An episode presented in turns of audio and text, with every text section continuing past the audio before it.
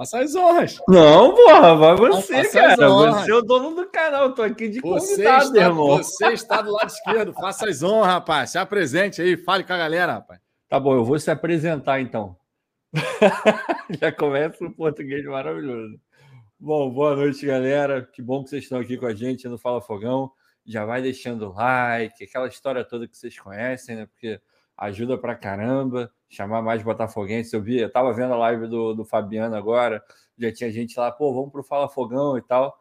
Sejam bem-vindos todos, se, vê, se você veio ou não da live do Fabiano, live excelente, estava vendo o setor visitante um pouco mais cedo também, com o grande almanac, o Medina estava lá, o Dep, obviamente. Então, dá o like aí, fica com a gente, espalhe a palavra do Fala Fogão, e agora com o Vitor, porque eu não, não sou muito de fazer a apresentação. Fala Fogão, tá começando mais um Radar Alvinegro. Vamos trocar uma ideia aqui sobre o Botafogo, informações importantes, claro. Teremos o pós-jogo estendido, conforme eu já tinha falado ontem. O Ricardo podendo também falar as considerações dele, que ontem, por conta dos problemas técnicos que a plataforma do StreamYard teve, a gente acabou não conseguindo fazer, né? O pós-jogo da maneira como a gente Fui gostaria. boicotado, fui boicotado, porque todo mundo sabia que eu ia falar, esfregar na cara de todo mundo que eu estava certo do Castro. Aí boicotaram a minha participação. Mas tudo bem, não tem problema não. Eu vou falar hoje, não tem problema. Pô, vai daí mesmo, irmão. Pô, já chega nesse mal, pô. Cara, segue aí, segue aí. Não, eu, não, eu, não vou, eu não vou ser tão babaca, não. Vou ser só um pouquinho babaca, mas não vou ser tão babaca, não. Vai, segue aí, segue. Falaremos sobre o Botafogo, falaremos sobre o jogo de ontem ainda, justamente com as opiniões e considerações aqui de Ricardo Azambuja a respeito do, do jogo do Botafogo, as mexidas, enfim, tudo aquilo que ele viu na partida. Também falaremos sobre acordos importantes que o Botafogo está sacramentando, né? Questão muito importante, sempre extra-campo, a gente não pode perder de vista, né? E, naturalmente, olharemos para frente. Faltando 10 rodadas para o Campeonato Brasileiro, o grande debate é em busca da América. Resta saber qual competição. Ricardo Azambuja, passa a palavra para ti. Vamos começar aqui com boa noite para a galera, mas já de saída, obviamente, falando sobre esse Botafogo 1, Goiás 0. Nono colocado agora, a três pontos do sétimo. Atlético Mineiro que vai, ó. É, ladeira abaixo. Que continue, né? Que continue assim. Exatamente. Bom, é, vou falar rápido, né? Porque, porra, todo mundo já falou do jogo. Eu mesmo já falei do jogo um pouco ontem. Tava, falei, lá no Twitter eu falei um pouquinho também. Eu tô sempre lá comentando, né? Ao longo do jogo eu vou botando um tweet aqui, outro ali. É, assim, não tem como, como falar, ao contrário do GE, que viu um outro jogo que eu não entendi tu viu essa, agora. Caralho, meu irmão. eu juro que eu não entendi. E, e parece Olha que. Olha o jogo que os caras estavam vendo, mano. É, eu não sei. Eu, eu, até comentei lá no, no Anderson Mota, um abraço pro Anderson também. É, eu falei, meu irmão, eu queria assistir o, o videotape que esse cara, do jogo que esse cara viu. Porque você olha e fala, meu Deus, o que, como assim? Tanto a legenda do Instagram foi pavorosa, dizendo que o Goiás dominou o jogo, um negócio horrível. E hoje também uma manchete, pe pegaram uma, uma parte das aspas do Castro, colocaram lá, dando a entender que ele é retranqueiro, sendo que o Botafogo dominou o jogo inteiro. Porra, o PR. Até agora eu não sei se o PR foi bem ou foi mal, porque porra, o cara quase não tocou na bola, não teve nada para ele fazer. Verdade. Uma saída do gol aqui, outra ali, uma saída um pouco melhor, outra um pouco pior, mas não dá para ter. Não tem material, não tem substância para você avaliar como é que foi a estreia dele. Beleza, ele botou, tava com, com o uniforme correto, o meião tava na altura boa. É isso que você pode falar do cara, de tão é, inoperante que ele foi ao longo do jogo inteiro, porque não foi exigido. Então, sei lá, ao contrário do cara do GE, eu vi um outro jogo, eu acho que a maioria viu também. É... Não, bizarro. Essa daí é bizarra, cara. Não, não, foi, é foi bizarro. assim. Não foi a única bizarrice da noite, não. Teve o cartão é, dado para o Marçal, que também, uma... meu Deus do céu, eu não entendi até agora. Tudo bem, o Marçal não precisava ter feito o que fez, mas, porra, não tem nada a ver. E, ah, meu irmão, ó, Juro, cartão mais inusitado não, é que eu lembro na minha vida. Não, ridículo, ridículo. E, e o, o, pior é a, a central do, do amigo. Tudo bem que estava tudo em família ali, né? Tentando porra, justificar a ação Temegáguia. Meu irmão, não teve ação Temegáguia nenhuma ali, cara. É antijogo, é. Sei lá o que, que o cara falou. E você, meu irmão, você pode tentar explicar da forma que você quiser e você não vai ter um argumento suficientemente forte para poder falar o cartão foi ok. Não tem, ele inventou um cartão e, e é isso. E tirou o Marçal de um jogo absolutamente importante contra o Palmeiras, que é o melhor. Porra, é um puta confronto, né? Um confronto do Palmeiras, o melhor visitante, contra o Botafogo, que está em ascensão, que está indo bem fora de casa também, mas vai jogar no Newton Santos, vem de vitória no Newton Santos, uma boa vitória contra o Curitiba. Então é, é, um jogo muito, muito importante, líder do campeonato, obviamente, e a gente, conforme o, o título aí, a gente está mirando ali é uma pré-Libertadores, quem sabe, talvez, se os astros se alinharem, a gente consiga. A gente consiga. Mas foi um jogo legal, assim. Resumidamente, Adrielson, monstro. monstro. Ah, bizarro. A, a, partida que ele fez ontem é absurda. Ele foi disparado o melhor jogador em campo, assim, mas de muito longe Qual foi a mesmo, última vez cara. que viu um, um zagueiro do Botafogo fazer uma partida nesse nível, assim? Cara, talvez tenha sido alguma partida do Carly. É, Carly eu pensei logo no nome dele também. O Carly já fez partidas assim, é, tipo, a partida contra o São Paulo foi uma baita de uma partida do Carly. É, mas o, o, nível do Adrielson é, é, foi ontem foi muito alto. Foi muito Sinistro. alto. O que ele fez, pouquíssimos zagueiros conseguem fazer. Ele está há três ou quatro jogos sem fazer uma falta. É um negócio é, é assombroso. Assim. A Lagamarra. A Lagamarra, que é. também não era um zagueiro alto, hein? Não, não era, não era. É posicionamento, o cara se adianta e, e o Adrielson ainda tem o, o a mais, que é a, a questão da impulsão, que é um negócio de doido. Assim. O cara tem 1,82, mas parece que tem 2 metros e 10. É, é bizarro, assim, bizarro. O Cafá Barata tá falando que a partida do Sampaio contra o Flu iludiu ele. Foi uma boa partida, sobretudo foi, no foi. segundo jogo. Mas ali todo mundo jogou bem, o Fluminense jogou muito mal, né? Teve isso também. Mas o Adrielson, meu irmão, o cara acabou com o jogo. Maravilhoso. Enalteceu o Tietê, que vem jogando muito bem já tem um tempo. É um cara meio é, ali, meio invisível, né? Ele, ele faz o jogo circular ali por trás. Está é, desempenhando um papel muito importante. Ontem, em vários momentos, ele, ele teve nos pés a bola que, se ele perdesse, poderia dar um contra-ataque absurdo. E ele sempre com calma e com clareza para não perder a bola e ainda iniciar bem a jogada. Isso é muito difícil de fazer. Ainda mais ele, que não é prioritariamente um primeiro volante.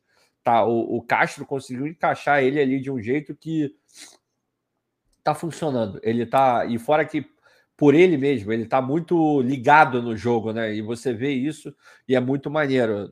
Continuo com a mesma opinião sobre. É um cara esforçado.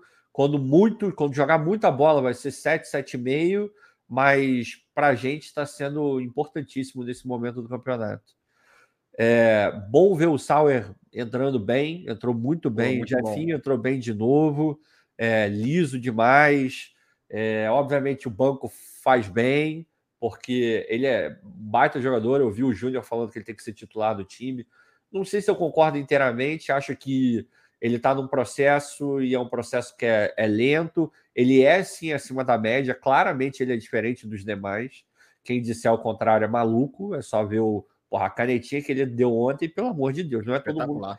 Sei lá, se tiverem três, quatro jogadores no futebol brasileiro com essa capacidade que ele tem de, de um contra um, de inventar, de partir para cima, meu irmão, tem, teve até um lance que eu acho até mais é, importante do que a caneta é um que ele estava absolutamente sozinho no campo de ataque, não tinha ninguém, estava todo mundo atrás.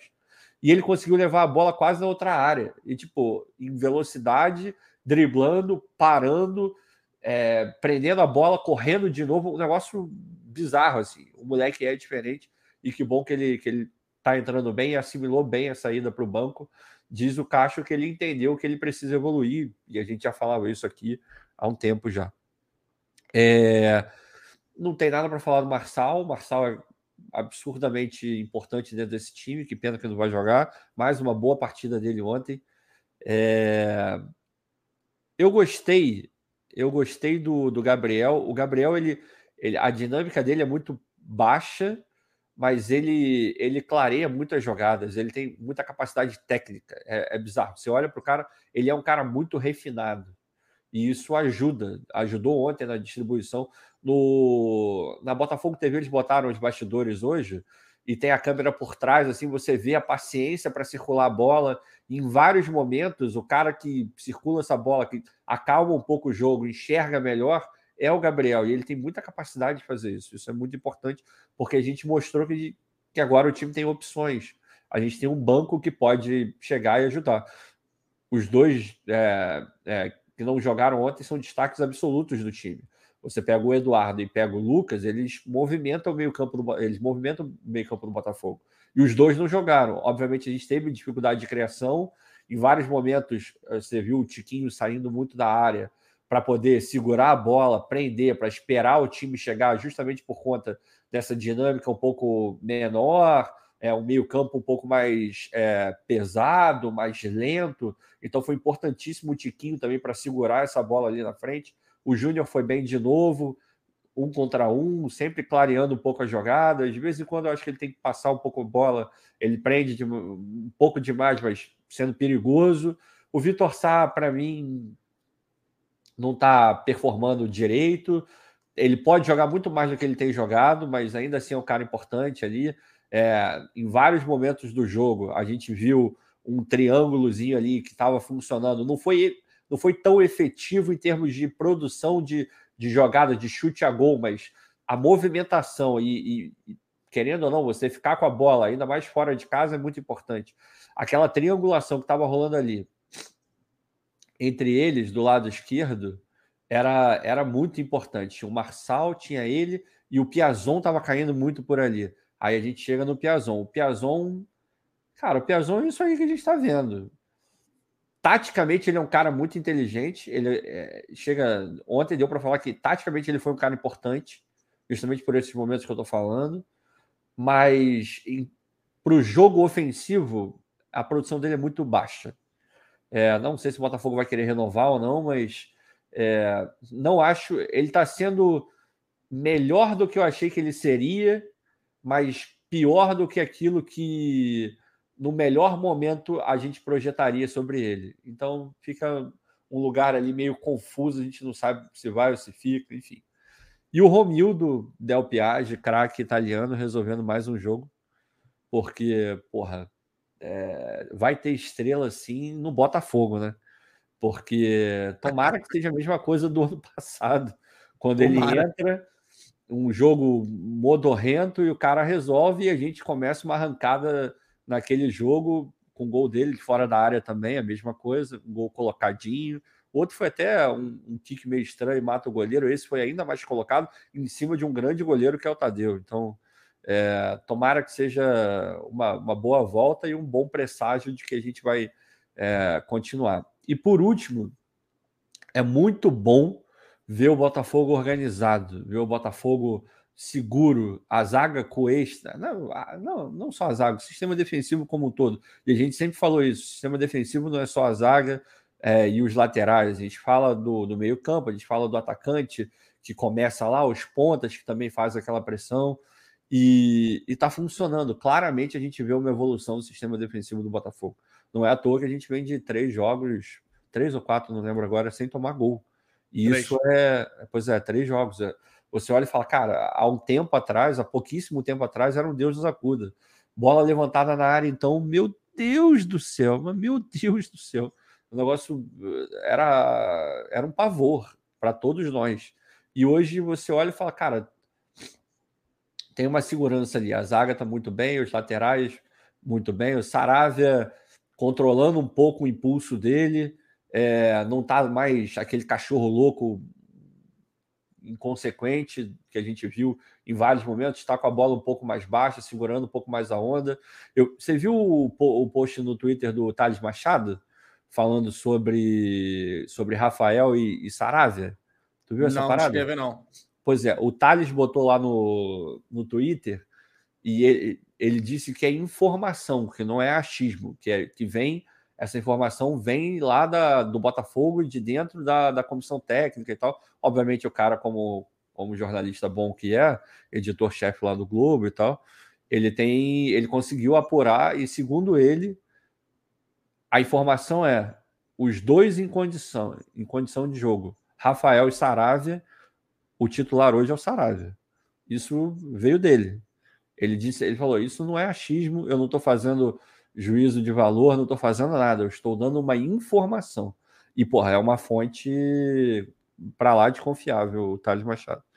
Então, eu estranhei, achei meio confuso, mas quando você olha o Saravia baixando um pouco a bola dele, jogando um pouco melhor, é, sendo mais consciente, e você pega essa informação que veio do Thales, você junta uma coisa com a outra e fala, pô, deve ter dedo da, da comissão técnica aí, deve ter rolado uma conversa com ele, falado, ó, segura a tua onda, se você segurar a tua onda, tu vai jogar. E talvez tenha aquela coisa de, ah, estamos preservando um pouco mais o Rafael, tem isso também, né? Mas, enfim, só passando é uma informação e vem de uma fonte muito boa. Bom ver o time organizado, bom ver que o Castro agora está conseguindo é, enxergar um pouco melhor os jogos, vendo o que é necessário para cada jogo, Campeonato Brasileiro é muito difícil, é muito porra, pegado, corrido, e o Botafogo está começando a, a, querer saber como joga o campeonato, principalmente fora de casa. Ainda não dá para falar a mesma coisa dentro de casa, porque precisa ser sustentado. Vem de uma boa partida, mas a gente precisa de uma sequência de boas partidas. Então, esperar um pouco. Agora, fora de casa, a gente já pode falar. Ontem, quer dizer, em muito tempo eu não vi o Botafogo é, jogando com a segurança que ele jogou ontem fora de casa contra um adversário qualificado. O Goiás é um adversário qualificado.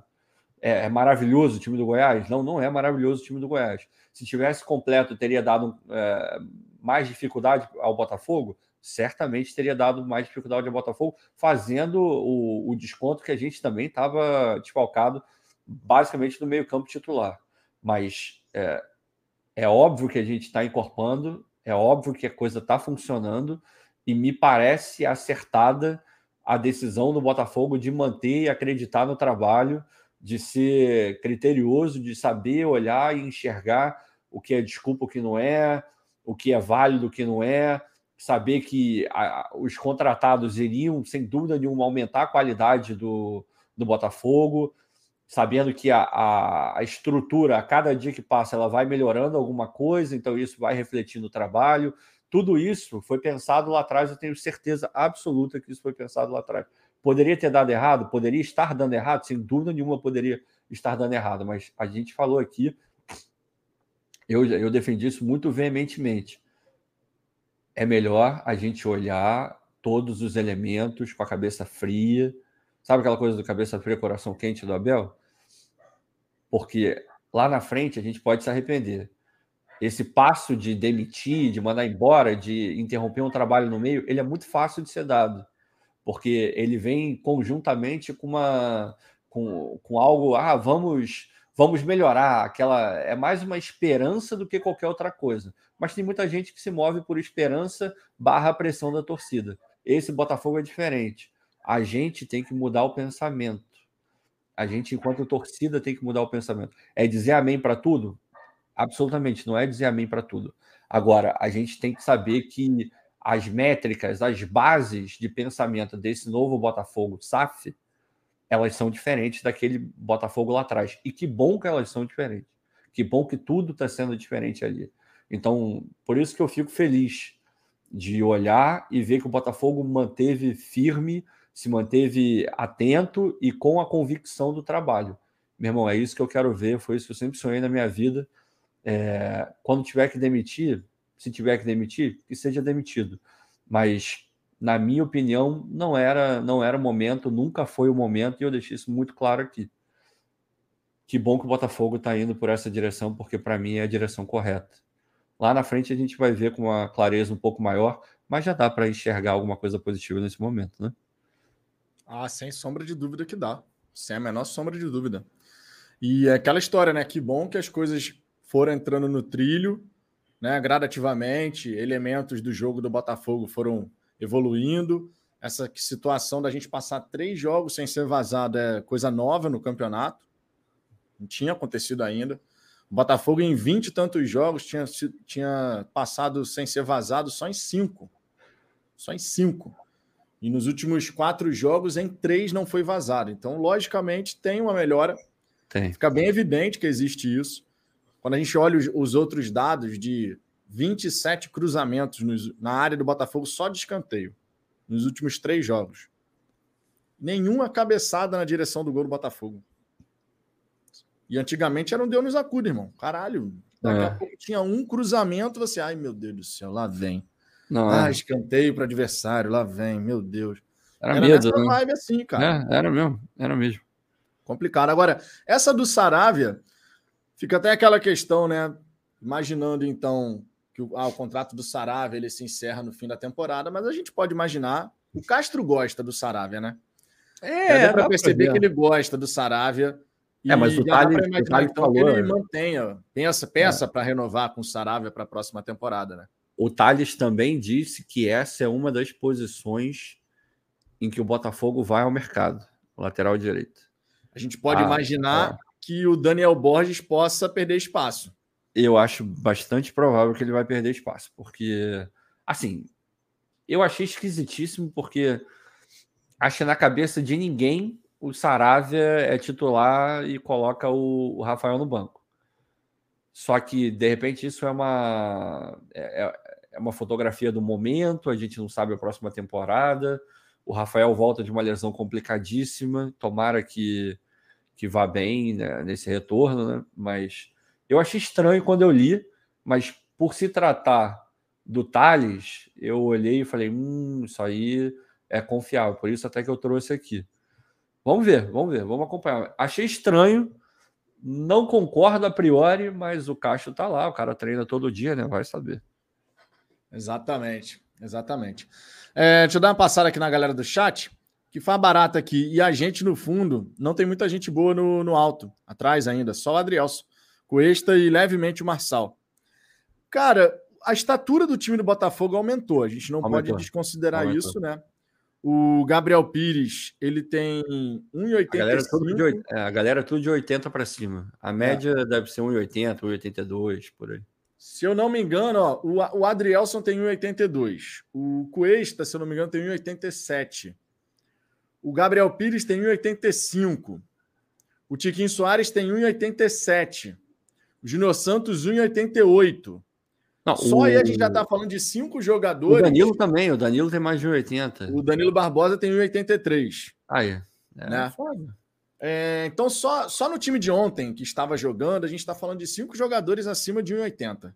Então, é. isso também ajuda a explicar Muita coisa. que o Botafogo né, está conseguindo evoluir nessa questão das bolas aéreas. Né? Se você tem um time mais baixinho, a menos que todo mundo seja uma sumidade no posicionamento é. e na, na impulsão, que normalmente não é o caso, né?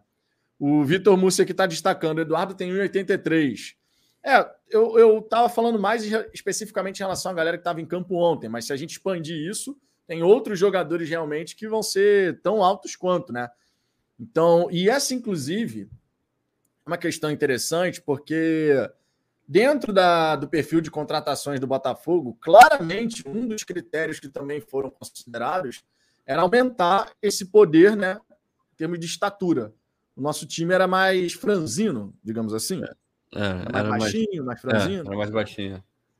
Né? Não, você pega, pô, você pega o meio-campo. Ter... A gente tinha como opções de volante, a gente tinha Kaique, que é relativamente baixo, a gente tinha o Oyama, que é baixinho, é... mas quem que a gente tinha? O Barreto, que não, não é também muito, muito, muito alto. Então, obviamente, isso a gente já tinha reparado no momento da contratação. A gente falou isso aqui algumas vezes também. Quando os caras eram contratados, a gente olhava a altura e falava, pô, esse aí também tem mais de 1,80, é de 1,80 para cima. É óbvio que esse foi. Claro que se tiver um cara baixinho, muito bom de bola, ele vai ser contratado. Agora, fica claro que essa questão da altura tem um peso importante na, nesse time do Botafogo. Evidente. É, minha internet deu uma cagada aqui. Deu uma cagadinha. Só para avisar. Eu vou trocar a rede, Ricardo. Faça as honras aí, por gentileza, de ler a mensagem do Fabrício. Aproveita e comenta, ver. né? Vamos ler. Fabrício Dias, obrigado, cara, pela moral. Tamo junto. Boa noite. Ainda estamos devendo muito nas finalizações. Goiás jogou por uma bola, mas o jogo poderia ter sido melhor. Saravia não dá seguimento a uma jogada. Adrielson está fazendo e salvando por ali. Cara, de fato, o nosso aproveitamento de finalização ele, é um, ele tem sido baixo. Só que é aquele negócio. Antes a gente tinha pouquíssima coisa positiva. Agora a gente já, já enxerga algo positivo. A tendência é melhorar. A tendência é que cresça o Tiquinho é, aprimorando mais a, a questão da pontaria, entendendo melhor as movimentações dentro do Campeonato Brasileiro, como as zagas se comportam, sabe esse tipo de coisa? Isso faz diferença. A gente acha que não, mas faz. Para quem minimamente jogou bola, entende, entende o que eu estou falando. E, obviamente, no nível profissional, isso é elevado a uma potência muito mais alta. Então, a tendência é que isso também melhore. E quanto mais a gente começar a criar, e a gente está criando mais e com mais qualidade do que a gente criava antes, especialmente quando o meio-campo titular está jogando, é aquele negócio: quanto mais é, chance você tem, a tendência natural é que mais gols apareçam na, na conta do Botafogo. Vai melhorar. O Saravia, é, por incrível que pareça, em alguns momentos no começo dele no Campeonato Brasileiro, ele estava indo muito bem. Ele te, teve, jo teve jogo onde ele era a principal força ofensiva do time, entrava aquela aquela história de abrir o corredor, entrar pelo meio, sendo construtor. Ele fez isso algumas vezes e, e foi elogiado por isso. Então ele consegue fazer. Talvez não esteja conseguindo fazer agora, talvez seja um misto entre não conseguir fazer e alguma coisa que o Castro tenha pedido a ele, alguma conversa, a gente não sabe, mas também a gente sabe que ele pode jogar mais do que ele vem jogando. Não vai ser um cracaço, não está no nível do Marçal, por exemplo, não que o Marcel seja um cracaço também, mas está num nível muito mais elevado do que os outros. Fato, isso, se você comparar até com outros laterais do, do Campeonato Brasileiro como um todo, o Marçal está ali, sei lá, ele deve ser um dos três melhores laterais esquerdos, na minha opinião, tranquilamente. Tranquilamente. Agora, na direita, a gente está um pouco mais capenga e o Saravia é, é parte disso mas acho que pode jogar mais do que está jogando, sem dúvida nenhuma. E o Adrielson, meu irmão, o cara, ele é zagueiro, ele, ele cobre lateral, ele, se, se duvidar, até no gol ele pega. O bicho está jogando em todas ali na zaga, bizarro. Por falar, inclusive, em Adrielson, antes de mais nada, obrigado, Fabrício, pelo superchat, tá? Lembrando sempre que a gente tem a iniciativa do Superchat Pix premiado a cada cinco reais. O seu nome vai para a planilha, você ganha um número e vai concorrer à camisa oficial do Botafogo na primeira semana de outubro, tá? Lembrando. É, e como é membro do canal Fabrício, tem chance em dobro. Então, a cada cinco reais ganha dois números. No caso, ganhou quatro números aqui, vai para a planilha. Tamo junto, Fabrício. Obrigado pelo apoio, obrigado pela moral. O Adrielso, ele deu declaração falando sobre, ao site GE, tá? Ele deu declaração falando sobre o duelo contra o Palmeiras e também, né, celebrando a vitória diante do Goiás. Abre aspas aqui. No Brasileirão, é preciso pontuar a cada rodada, mas principalmente vencer. Além dos três pontos na tabela, a confiança da equipe aumenta e o trabalho começa a ganhar corpo, pois flui melhor na preparação diária até a próxima rodada. E ele fala o seguinte, em relação a projetando o duelo contra o Palmeiras. Nós sempre buscaremos a vitória e quem representa o Botafogo não pode pensar diferente. Bela frase, hein, Ricardo? É, cara, é, é aquilo que Sabe aquela coisa do. É um clichêzão violento, mas clichê só é clichê porque é uma verdade. Tem que ser assim mesmo.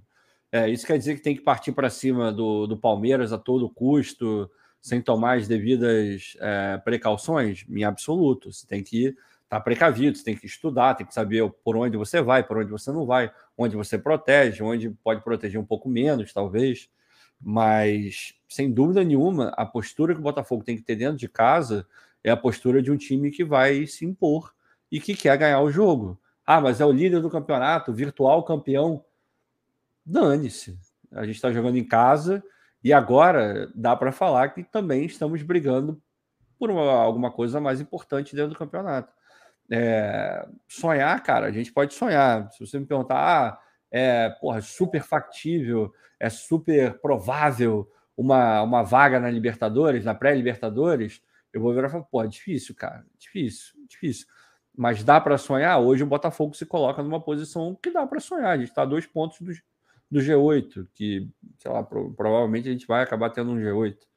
Então dá para sonhar. Então, obrigatoriamente, um time que está nessa posição, obrigatoriamente, independente da, da grandeza desse time, um time que está na colocação que o Botafogo está, jogando o que o Botafogo vem jogando, não é, oh meu Deus do céu, que futebol maravilhoso, mas é um futebol consistente nas últimas rodadas.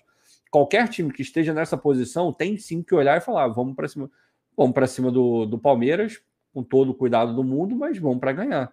E com a grandeza do Botafogo, isso é ainda mais imperativo, não tem jeito.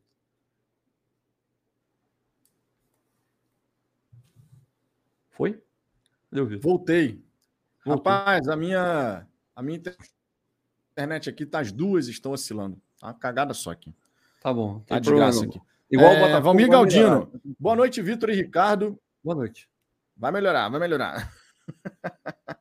Eu gosto muito de ver vocês dois fazendo análise do Botafogo, muito equilibrados. Não perco uma live de vocês. Muito orgulho de vocês serem botafoguenses. Agradecemos, obviamente, Obrigado, de verdade. o elogio esse é um dos, dos elementos que eu acho que são mais. Dentre os elementos que a gente tem aqui no canal, acho que é o mais importante.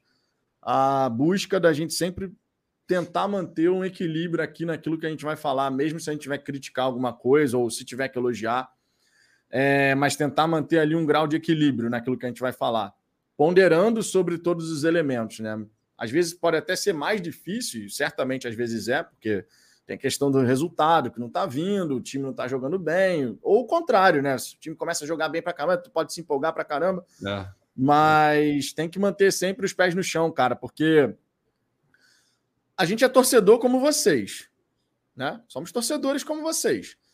A diferença é que a gente aqui tá ligando a câmera para poder falar para vários torcedores. Então, a gente sempre tenta, e acredito que o Ricardo também vai nessa linha de na hora que a gente está aqui, tem que tentar ser aquele tipo de, de pessoa que vai comentar com mais serenidade e não ah. a pessoa que vai estar emocionada pra caramba, né? Só dedo em riste, veia pulsando, não, assim, essa não, coisa assim.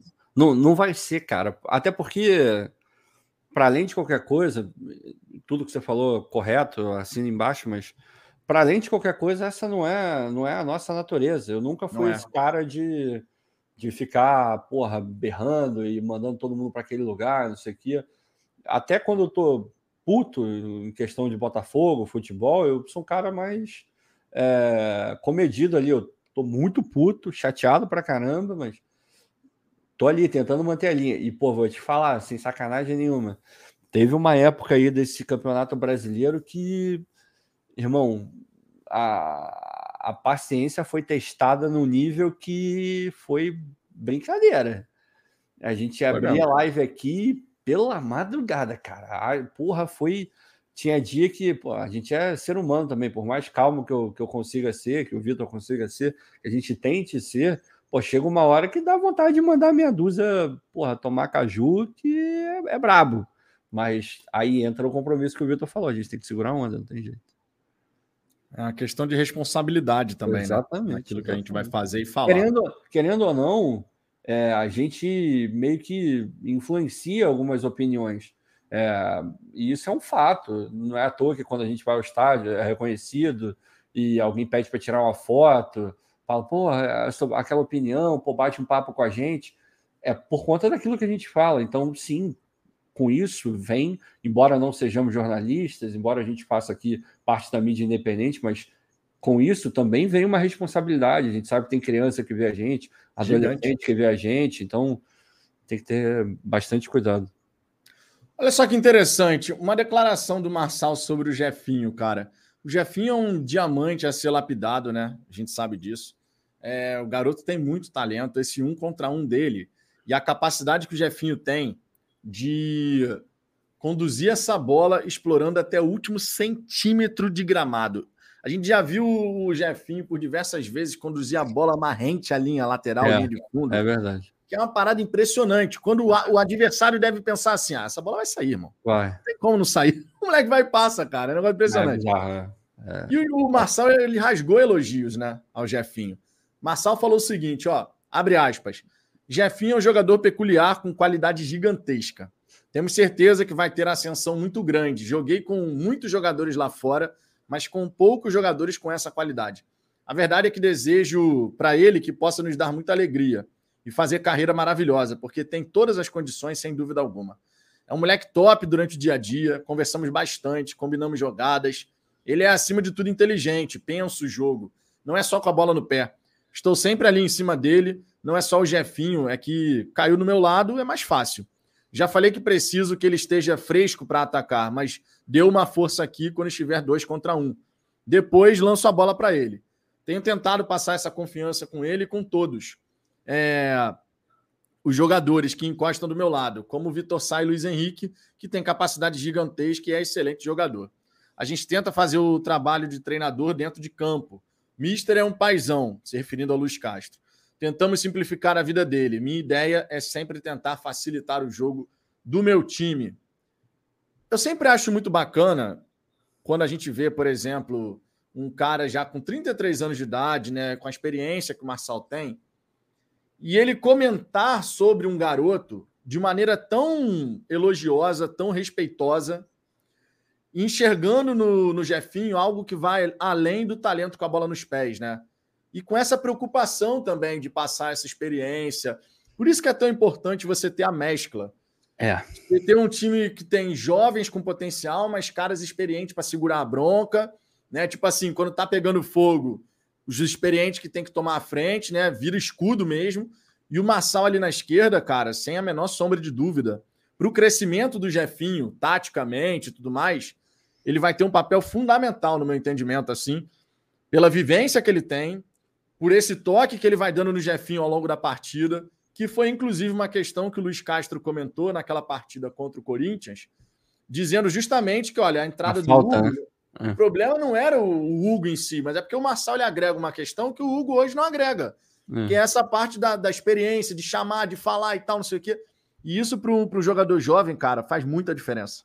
Não é, e assim, a gente tenta sempre trazer para a nossa vida, e é, é um fato a gente no, no nosso dia a dia, a gente já passou por isso também, principalmente quando você é mais novo, está começando a trabalhar, está entrando numa empresa, aí você consegue uma empresa, sei lá, seja qual for o tamanho da empresa, mas você vai ter contato com outros profissionais e normalmente em toda empresa tem um cara que é muito bom, aí tem, tem cara que é muito bom, acima da média, que você olha e fala, pô, esse maluco manda muito bem, ou essa mulher manda muito bem também às vezes essa pessoa consegue passar para os outros é, essa, essa calma, consegue passar esse conhecimento. Tem outras pessoas que não conseguem, tem outras pessoas que conseguem mais ou menos, tem algumas pessoas que não fazem questão nenhuma, até conseguiriam, mas não fazem questão. Então você tem os mais diversos perfis, né, cara? Então, é, que bom que o Marçal tem essa experiência,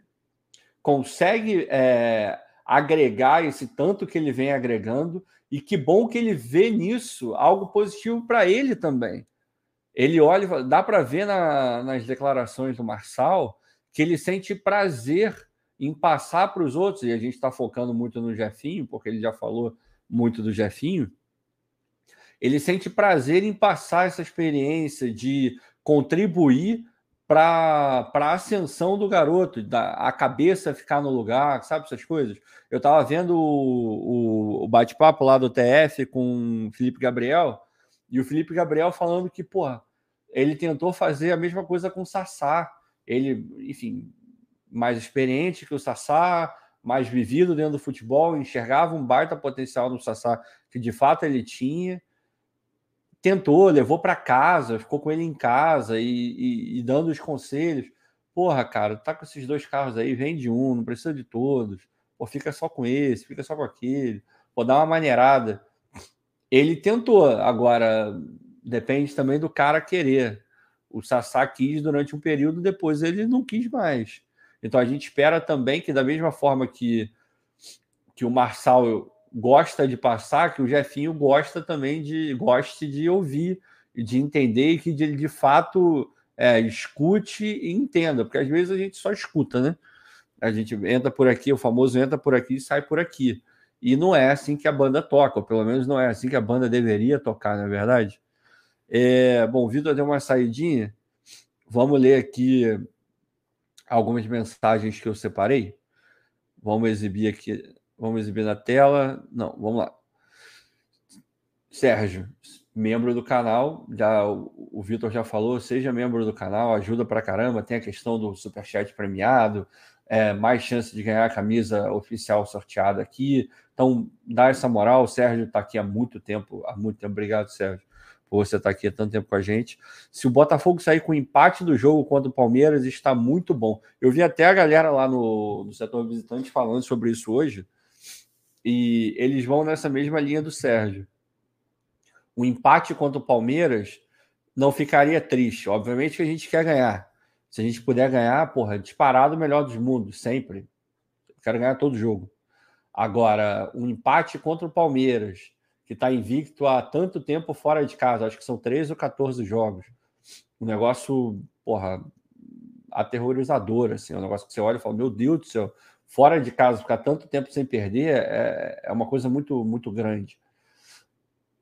Líder do campeonato, virtual campeão, a gente tentando ali pontuar para chegar mais perto. Não acharia também um, um mau negócio empatar, não.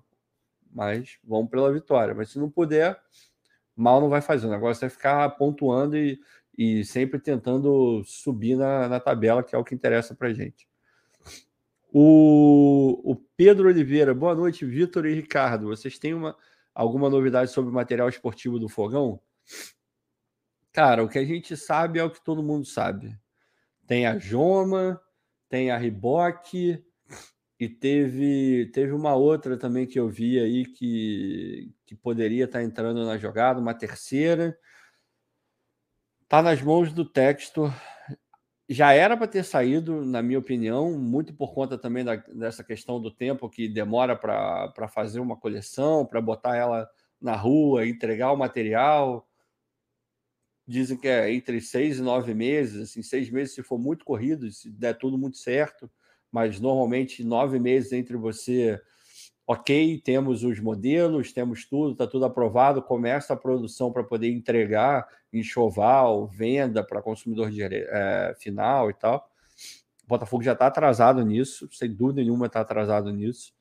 É, agora, a gente fica querendo acreditar que esse atraso é por está sendo criterioso, por estar tá querendo escolher a melhor é, proposta, ter certeza de que o que está sendo oferecido vai ser cumprido, sabe esse tipo de coisa? Eu quero crer que é isso, mas que está atrasado, tem a menor dúvida que está atrasado. O Silas, se a altura fosse vantagem no futebol, Pelé e Messi estavam roubados.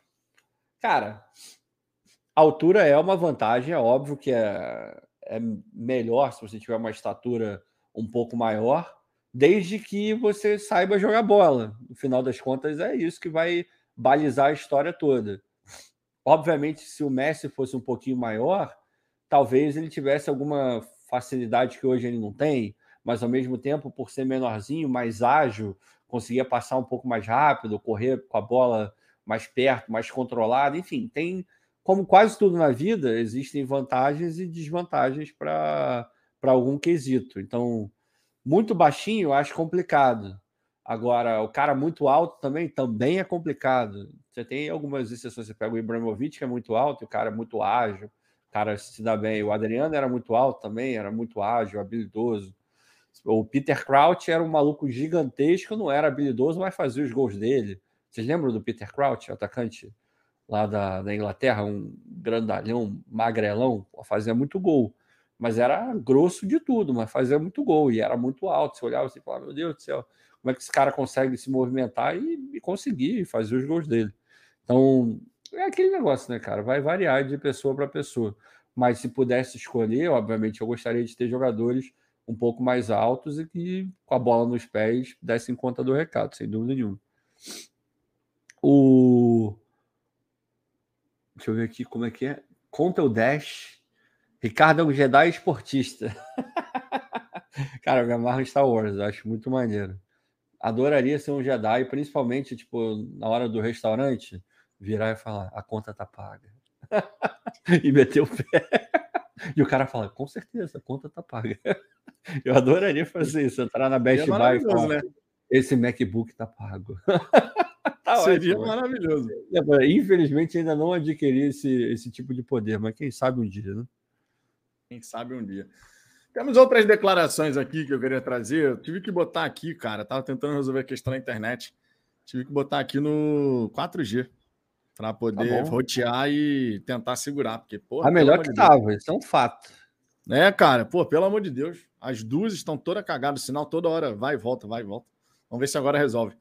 Temos uma outra declaração aqui que eu acho, achei legal aqui quando eu, quando eu vi, que é justamente o é, sempre esqueço, eu sempre confundo, é o Paulo César Vasconcelos. Ele falando a respeito do trabalho do Castro, né? Falando que ainda divide opiniões e tal. E ele falou o seguinte: ó, de todos que jogaram contra o Goiás, só o Del Piage estava na temporada passada. É um processo de construção que ainda permanece num clube que é terra arrasada do ponto de vista estrutural. Está ah. muito atrás de Fluminense e Vasco em questão de estrutura, de condições ah. de trabalho, por causa de seguidas administrações absolutamente descuidadas com o clube. Luiz Castro foi apresentado a uma realidade que me parece que ele também não imaginava qual era. Se você olhar diante de todas essas circunstâncias, que o time está com 37 pontos na tabela, é porque faz uma boa campanha. A entrada do dinheiro não transformaria de uma hora para outra o Botafogo numa equipe aspirante a título. Isso não aconteceria com nenhum clube. Essa parte estrutural a gente sempre busca falar aqui, logicamente, Muito. né? É, inclusive, já viu lá o do, do São Paulo, Ricardo? Eu, cara, eu vejo todos. Eu já vi o do São Paulo, vi o do Fluminense, vi o do América Mineiro, vi o do Santos. To, toda essa série que ele faz, eu tô sempre ligado aqui. O São Paulo a gente já sabia que tinha uma estrutura legal, embora tivesse um pouco abandonada lá. Isso já vem sendo dito tem um tempo, né? E parece que os caras minimamente deram uma recuperada. Pelo menos aparenta tá bonitinho, vai. O Refisque há, porra, há um tempo, naquela época do São Paulo, tricampeão brasileiro, campeão mundial, Libertadores, porra, o Refis era, era um super trunfo. Os caras traziam o jogador para se recuperar, acabava que assinava um contrato e o maluco jogava e jogava bem. Então é, era uma puta de uma diferença, né? Mas o, depois, com o passar do tempo, o São Paulo foi minguando, foi ficando aí, não disputando bosta nenhuma, devendo a Deus o mundo, coisa que ainda está e provavelmente permanecerá sei lá por quanto tempo, mas a estrutura dos caras é, é muito boa. Não, e tem um detalhe, né, cara, que eu achei bem legal nesse do São Paulo, que é o Campo Morumbi. É, lá é, no centro igual, de treinamento, né? né? É. é. a mesma a questão de irrigação, gramado, não é. sei o quê, tudo como é lá no Morumbi, para eles poderem, de fato, treinar no campo que vai jogar, assim, né? Mas, mas no Newton Santos, né? a promessa era essa também. Eu lembro da, da época da inauguração do Newton Santos. Eu tive o prazer de estar na inauguração do Newton Santos. Lembro até hoje aquele jogo lá maravilhoso 2 a 1 contra o Fluminense. É, eu lembro que na época foi vendido exatamente da mesma forma. O campo anexo te, teria a mesma qualidade do campo de dentro. Depois se provou verdade, os dois eram uma merda.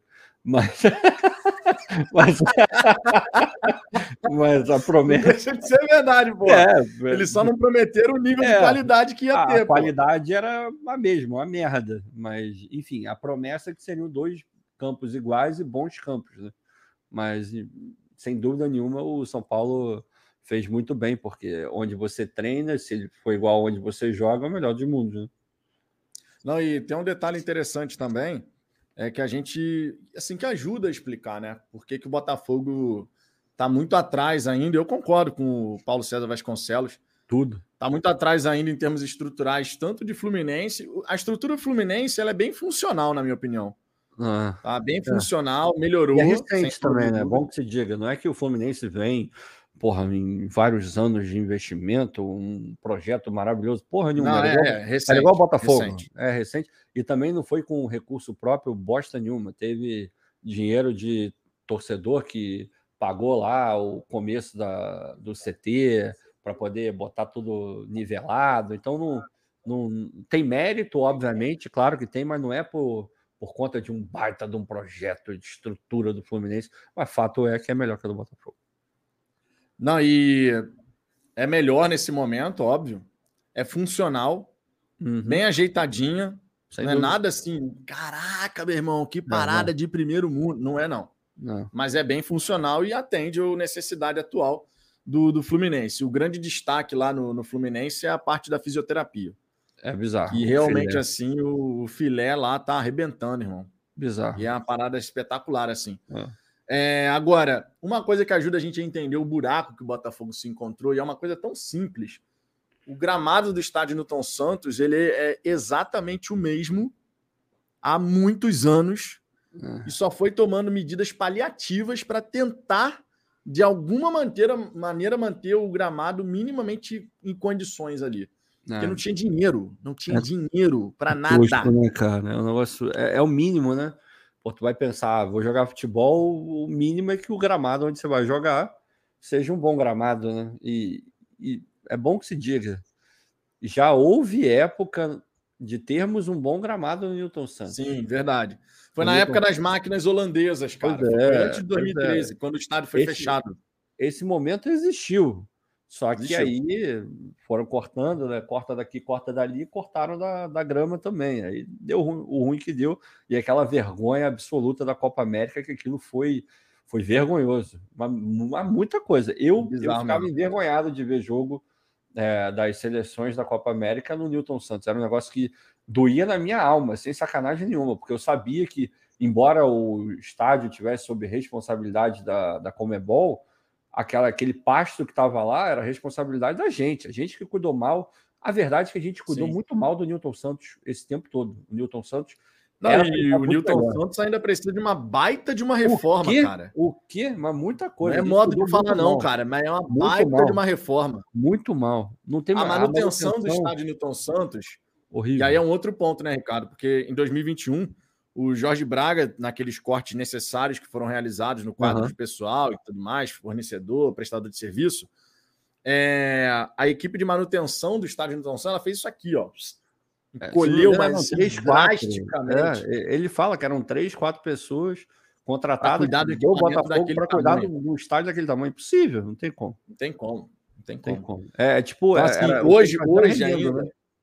Hoje ainda você passa ali no entorno do estádio Newton Santos e você vê o estádio bem assim, tá precisando, sabe? Tá, Mais do que uma mão de tá, tinta, tá, tá precisando de tá. muita coisa ali. Tá e por dentro, você ali. teve a oportunidade de ver por dentro, eu tive a oportunidade de ver por dentro também, de entrar em, em salas, em corredores e tal.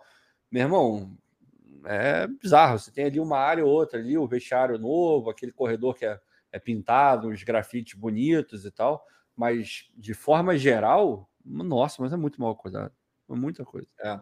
Não, e tem outra, né, cara? Isso só vai realmente andar, esse quesito de vamos dar aqui uma melhorada geral.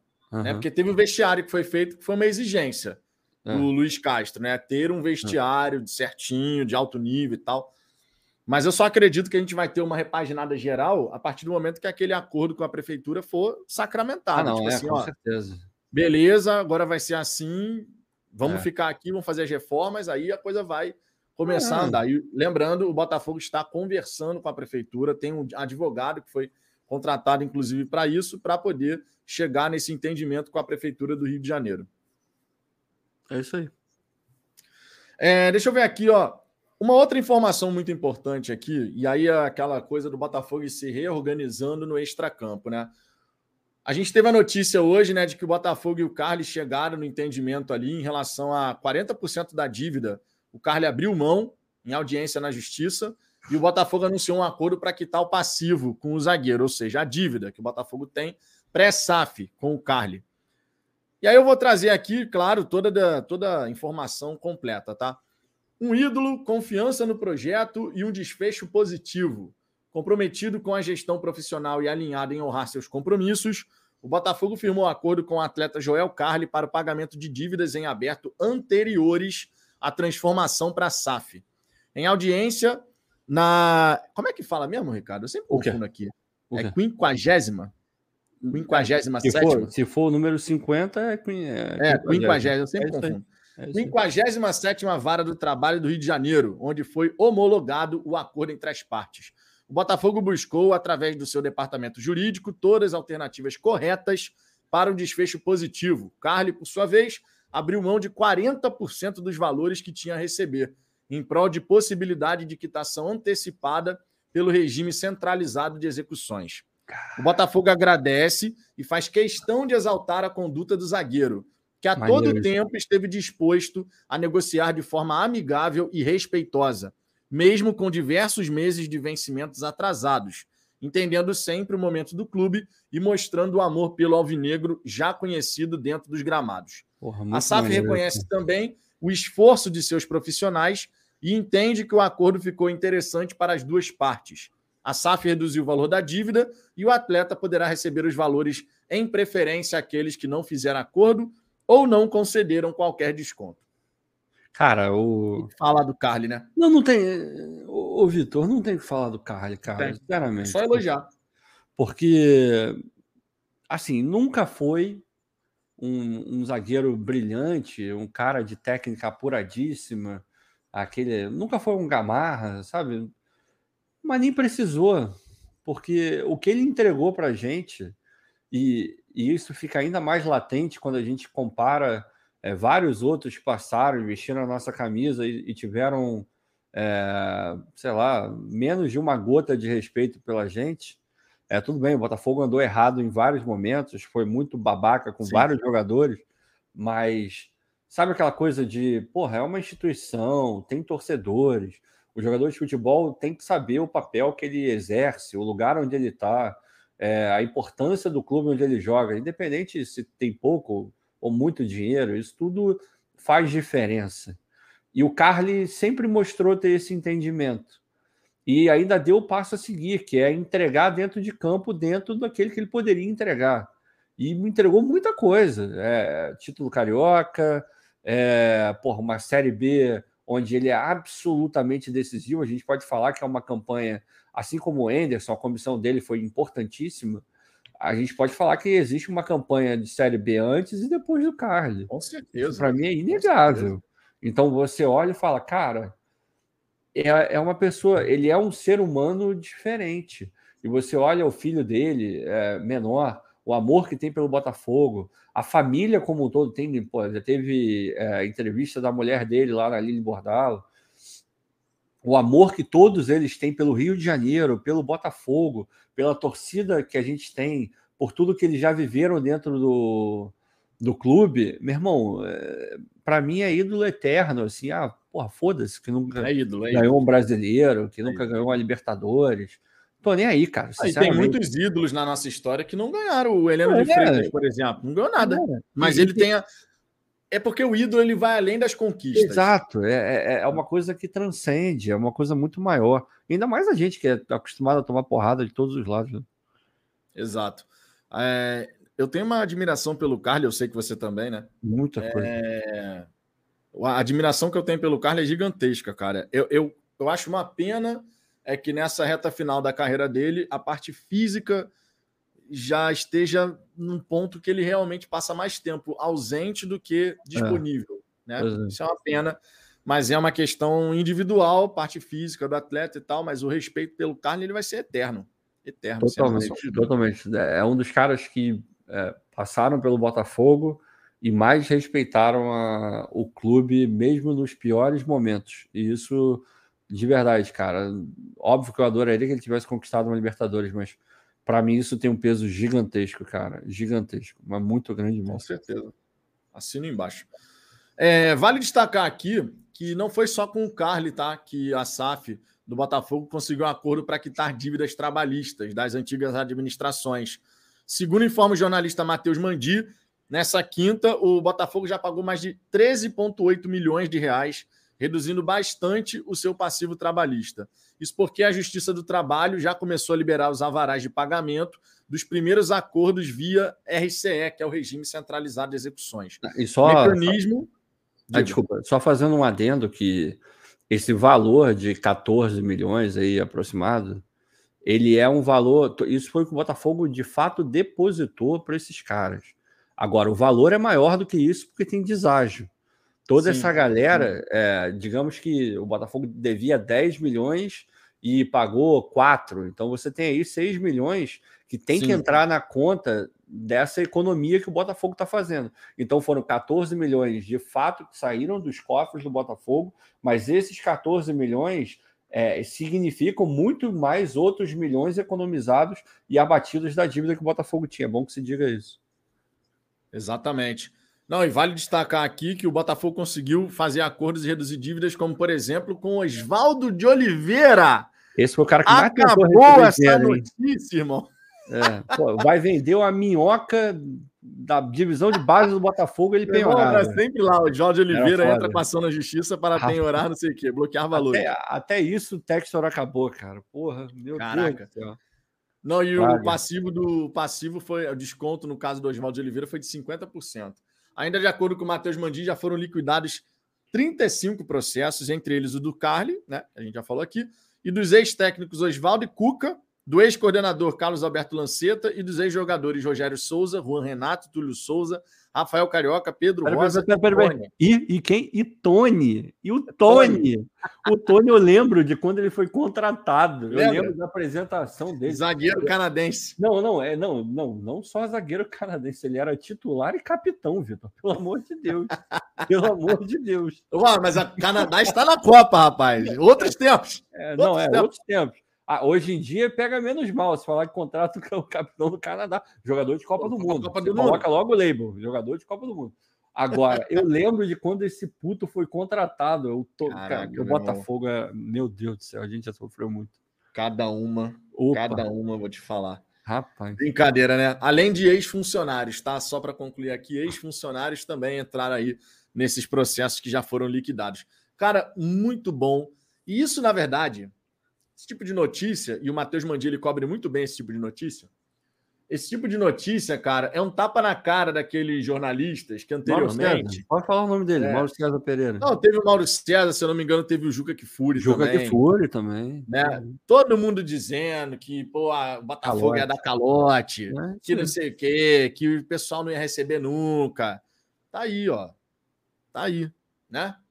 Quando busca fazer uma apuração séria, de entender o cenário, entender qual é a realidade dos fatos e tal, não fala bobagem, né? Mas aí quando não busca, aí faz isso aí. Você sabe o que é, né, cara? É o. Virou setorista, né? Aí quando tu vira é. setorista e a maior parte da tua renda vem de um lugar, tu tem que agradar esse lugar. E quando, tu, e quando você fala esse tipo de besteira, você está agradando o público que te banca. A verdade é essa, infelizmente é. E eu fico triste, porque acompanhava muito o trabalho dos dois. Cresci vendo o ESPN, era um cara fanático. Eu não passava. Minha TV nunca parou no 39. Eu não gostava do Sport TV, só ficava na, na ESPN. Minha TV só botava no 70. Era 70 o dia inteiro. Almoçava vendo ESPN, ia dormir vendo ESPN. Minha vida era ver esses caras falando de futebol e acompanhar agora o movimento deles é, cara, é triste, assim. Você olha e fala, meu Deus, que esses caras estão virando, sabe?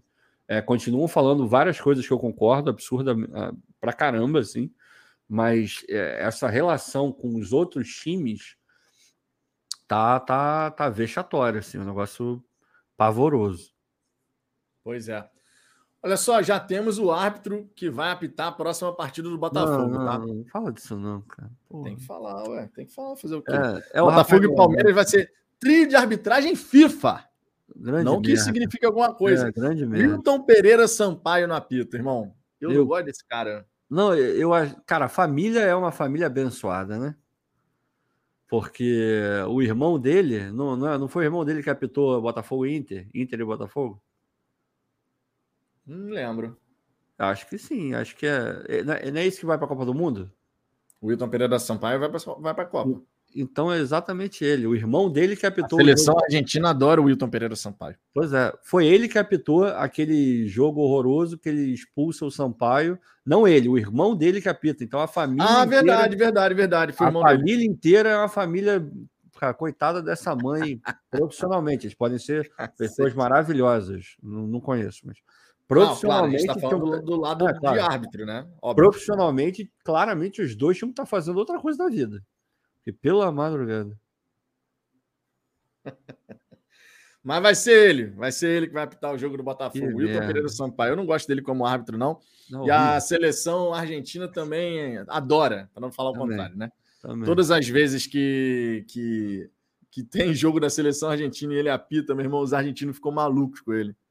Ficam malucos. Tomara que Todos ele faça uma arbitragem neutra, sem ajudar nem prejudicar ninguém. Né? O que todo torcedor deseja é exatamente isso, né? Sem prejudicar nem ajudar ninguém. Outro destaque aqui, ô Ricardo, e esse aqui eu acho legal da gente comentar, pode passar às vezes despercebido, mas é importante a gente dar o devido destaque aqui para o Botafogo B, né? Time sub-23. Janderson, ele que tinha Boa, feito três gols já no último amistoso, voltou a marcar duas vezes na vitória do, do Botafogo B por 2 a 0 contra o Paduano, que é da Série B1, mais conhecido como terceira divisão do Campeonato Carioca. Uhum. O Botafogo B que não tem calendário, né? Infelizmente, essa parte no futebol brasileiro é totalmente subdesenvolvida. É. Não dá nem para falar que é subdesenvolvida, na verdade. A CBF não faz a menor questão de, de realmente fazer uma parada legal. Esse ano perigou, né, cara? Até o último momento não tinha confirmação se é teu ou não do aspirante. Exato. Foi bizarro. Exato. A CBF não tem o devido interesse, e esse é um dos pontos que eu acredito possa evoluir com mais clubes virando SAF, né? Tendo capacidade de manter uma equipe B. Lá na Inglaterra, cara, eu vou. Eu lembro que quando eu porra, cheguei lá para falar com o Texto, ele mostrou a tabela do Sub-23, dizendo: ó, primeiro ano do nosso time aqui na, no Sub-23, e a gente já conseguiu ganhar do Manchester City, ganhou do United na, na base, né, no, no, no Sub-23. E é uma liga, tipo assim, normal, estilo Premier League mesmo, sabe? Só que, obviamente, joga dentro do centro de treinamento e tal, não é uma, um estádio assim e tal. Mas é organizada a parada, sabe? Tem um calendário lá, o ano inteiro com atividade. No caso do brasileiro de aspirantes, é um torneiozinho desse tamanho. Ah, Se tu não passa da fase de grupo, tu já tá sem calendário. Então tu tem calendário em um ano, você tem calendário, sei lá, por dois meses. CBF é uma vergonha, né, cara? Quem fala o contrário ou quem não fala nada é maluco. O que esses caras fazem é porque é porque o futebol brasileiro ele é ele é bizarro. É um negócio que não existe precedente no mundo. Um troço que é tão mal gerido e dá tanto resultado quanto o futebol brasileiro, tanto financeiro quanto esportivo. A gente está aí a, na berola de uma Copa do Mundo e a gente continua, apesar dos pesares, como, como favorito para ganhar a Copa do Mundo. É, é surreal a, a capacidade que a gente tem. Sinal. Cara, é difícil, hein? O Brasil vem muito é Brasil, Argentina e Holanda. É, o Brasil vem muito bem, mas de agora, né? Porque eu lembro que no final da, das eliminatórias, eu mesmo estava metendo pau no Tite. Tava achando o time uma bosta, não jogava nada, é, não estava gostando, mas o, os últimos movimentos foram bons movimentos. E desde então vem o Rafinha crescendo, o Anthony vindo bem também, o Vini Júnior explodindo no Real Madrid, então dá uma diferença. Brasil, com certeza, muito legal, e é bom ver, cara, é, é engraçado ver tem um canal, agora já não vou lembrar o nome, mas é um maluco que ele meio que é especializado em pegar mesas redondas do mundo inteiro, é, basicamente falando sobre as atuações do Brasil e tal, futebol internacional, e ele traduz e tal, e coloca lá. Eu vou pesquisar e depois eu trago aqui. E ele trouxe programas é, da Europa, daqui dos Estados Unidos, falando sobre o Brasil, e os caras estão assustadíssimos com o nível do Brasil a qualidade técnica no Brasil, é, no ataque, sobretudo, é absurda. Os caras jogam muita bola e o Neymar está jogando muita bola. Tá... É, o Tony, Cro o Tony Kroos, por exemplo, ele deu uma declaração dizendo que para ele a, o favorito dele é a seleção é, brasileira. Eu vi essa parada. Assim, os caras estão ganhando tudo. Eu vi essa parada. E é, é meio é bizarro mesmo o nível que os caras estão jogando, muita variação tática. Pô, ele botou, o último jogo ele botou o Rodrigo de meia. O Rodrigo nunca jogou de meia na vida. E a coisa flui ali, a, a parada tá, tá indo, assim, parece que é um. Ah, e é um ponto interessante. Unido, né? Esse lance do Rodrigo jogar por dentro, isso começou a acontecer com o Carlo Ancelotti. Teve até uma matéria dizendo que o, o Ancelotti, o Real Madrid, né, pediu para o Rodrigo ganhar mais massa muscular para ele ter é. a capacidade de jogar na ausência do Benzema, inclusive, né?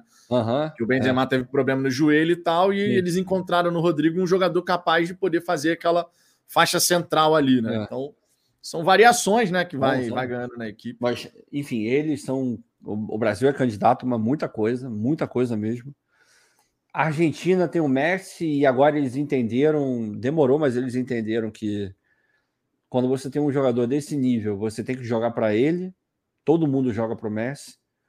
É, tá to... A seleção é Messi e... e mais 10 e todo mundo briga pelo cara e tem que ser assim mesmo, não tem outro jeito. Então é óbvio que a Argentina pode jogar bem e, e vem jogando direitinho e tal, é... mas ainda acho que o Brasil é um milhão de vezes melhor. Se a Copa América fosse jogada na Europa e apitada pela, por europeu, o Brasil não teria perdido aquela final nem. Mas não teria perdido. A gente apanhou o jogo inteiro, jogou um milhão de vezes melhor. A Argentina não quis jogar, achou um gol numa falha do Lloyd e levou a Copa América. Mas é. não que estivesse jogando bem, não jogou bem em momento nenhum. Agora, beleza, Brasil e Argentina. Eu não consigo tirar a Alemanha do, do páreo de qualquer coisa, porque a Alemanha é aquele time que você não dá nada. E quando você vê, meu irmão, os caras já estão na semifinal. Bate semifinal, pelo menos. É, engolindo todo mundo e sendo chato. Então, Alemanha, com certeza. E aí, meu irmão, aí vai a França, se os caras se entenderem lá dentro, coisa que parece que não está querendo. E a Holanda. Não, a França está com 15 jogadores lesionados. Não, pois é. E a Holanda, eu sinceramente não tenho visto jogar, mas tem jogadores de muita qualidade. Então, pode ser que de fato surpreenda, mas acho que fica nesses aí. A Inglaterra, eu só não digo que a Inglaterra é uma das favoritas porque é a Inglaterra. Então, a Inglaterra. A Inglaterra tem o Maguire, cara. É, cara é, o, o, o Maguire é impressionante. pior do que o Renan Fonseca, o, Ricardo. Não, pelo, pô, amor pô, pelo amor de Deus. Os, os times dele que que é isso, ganham cara? tudo quando eles não estão jogando e quando ele está jogando, perde a porra toda. Você quer o que? Esse cara ainda Não, é... as bolas que ele entregou contra a Alemanha, cara. Que não, coisa não, pavorosa. Ele é, horror, ele é horroroso, só tem ah. Ele custou 80 milhões de libras. É, é, porque é grande, é inglês, joga Premier League. Aí o cara ganha um, um tamanho que não tem. Agora, é Sabia bosta. que ele já caiu cinco vezes na carreira? É, cara, ele é muito ruim. O Adriel é melhor que ele. O Adriel é melhor que ele. Ah, o Porto... Aí, o Rafael lembrou bem. Portugal, tecnicamente, Portugal é muito, muito forte. Os caras têm muitos bons jogadores. Agora, também é Portugal. Não sei se chega, cara. Copa do Mundo, cara, talvez seja o torneio onde a camisa pese mais, assim.